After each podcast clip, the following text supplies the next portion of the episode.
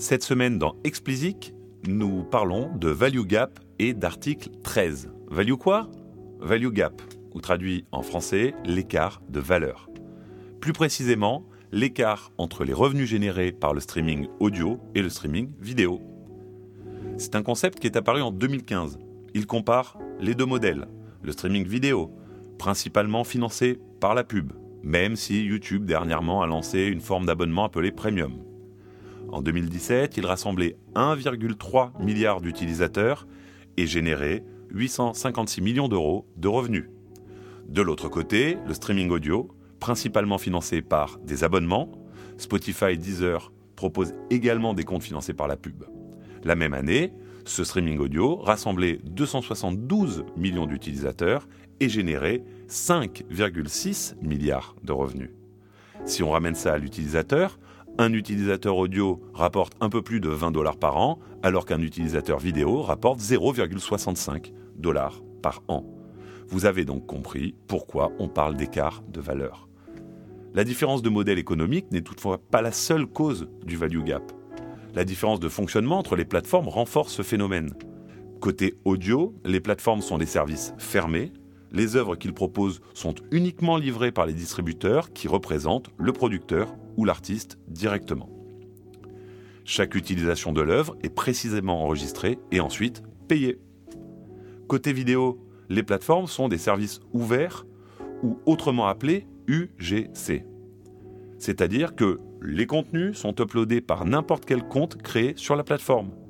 Il existe bien des chaînes officielles des artistes, notamment via le service Vevo, mais il est toujours possible pour un utilisateur de mettre en ligne une vidéo utilisant un titre qui ne lui appartient pas. Des artistes qui cherchent à se faire connaître peuvent mettre en ligne une reprise, faire un remix ou sampler une œuvre qui ne lui appartient pas sans avoir à obtenir l'accord de l'artiste d'origine. Les plateformes ne sont pas responsables des contenus mis en ligne par les utilisateurs et ont comme obligation de mettre tout en œuvre pour que les infractions aux droits d'auteur soient signalées et corrigées. Quand on sait qu'il y a environ 400 heures de vidéos qui sont uploadées sur YouTube chaque minute, on comprend qu'il y a des trous dans le filet et que tous les usages des œuvres ne sont pas forcément comptabilisés et payés. Souvenez-vous, en début de podcast, je vous ai parlé de value gap et d'article 13. Donc repassons par la case définition. L'article 13 est un article de la directive européenne sur le droit d'auteur numérique. Je vous en épargne le détail, mais je vous mettrai un lien en référence pour les plus curieux et surtout les plus courageux. Que dit-il? Que les services UGC seront désormais responsables de tout ce qui est uploadé chez eux. Les YouTube, Facebook et consorts devront conclure des accords de licence avec les artistes ou leurs ayants droit pour que les œuvres puissent être présentes sur ces services. Ces accords existent déjà la plupart du temps, mais la directive veut les rendre systématiques. À défaut d'accord, les plateformes doivent bloquer le contenu et empêcher sa publication. Exemple.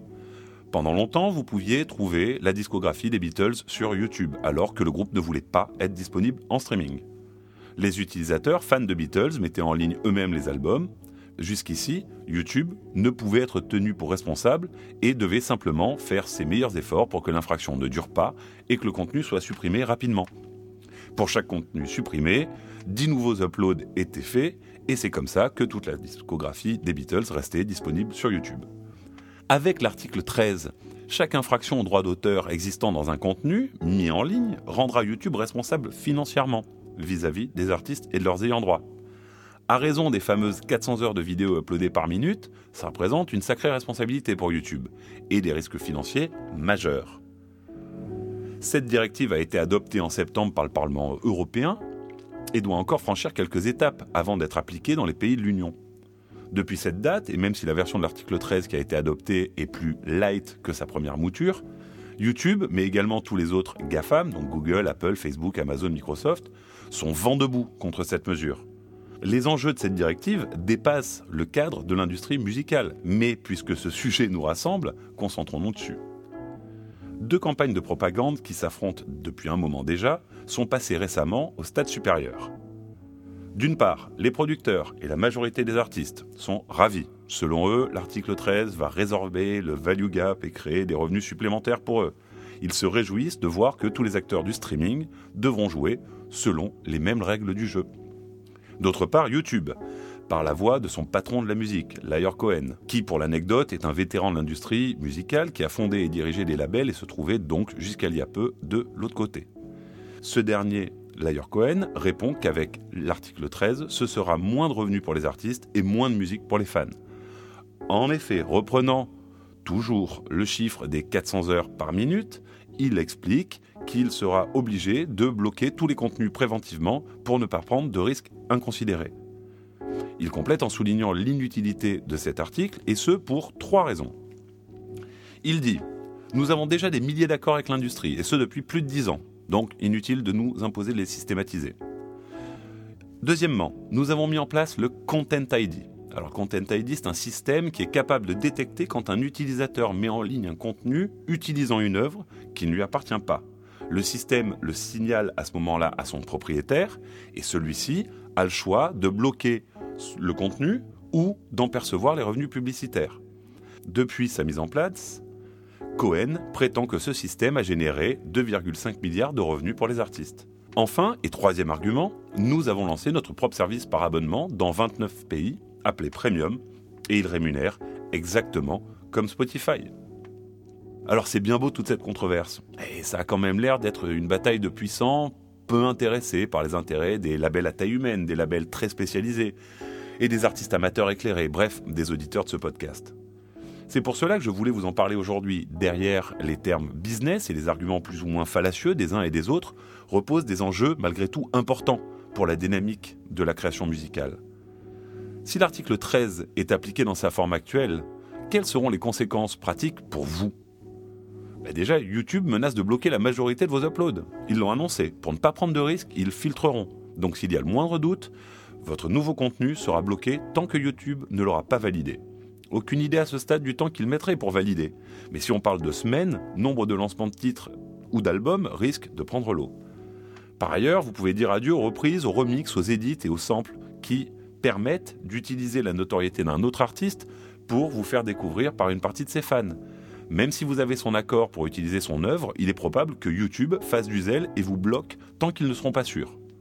Pascal Nègre, qui, depuis qu'il n'est plus PDG d'Universal, n'est plus libre de ses paroles, expliquait dans une tribune parue la veille de l'adoption par le Parlement européen que l'article 13 serait un retour en arrière dommageable pour les artistes car il nie les progrès faits ces dernières années par la musique digitale.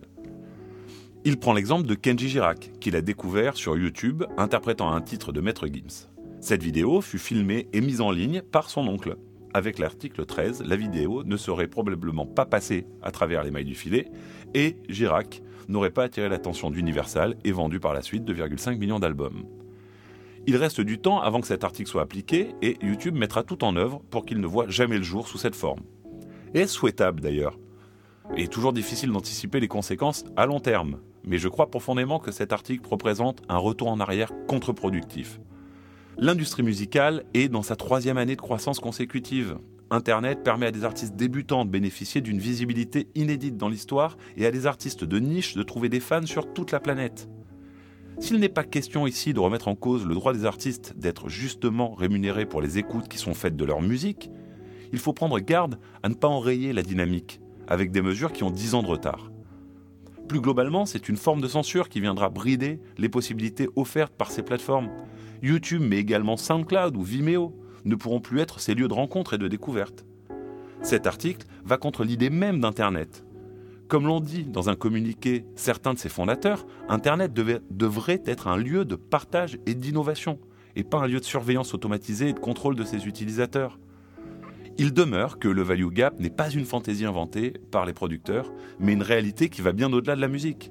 Les rémunérations sur YouTube sont d'une faiblesse inédite, ce qui, ce qui place pardon, tous les créateurs dans l'impossibilité de gagner dignement leur vie sur cette plateforme. La problématique est simple. Comment imposer à YouTube d'augmenter significativement la rémunération des créateurs sans que leur accès à la plateforme en pâtisse? La réponse est bien plus complexe. À suivre donc. J'espère que vous avez apprécié cette rapide explication. Le sujet vous a intéressé, réagissez et posez vos questions en commentaire. Je prendrai soin de vous répondre. N'hésitez pas à remplir mon questionnaire, le lien est dans la description. Il me sert à mieux comprendre vos besoins et vous permet de proposer des sujets pour le prochain podcast.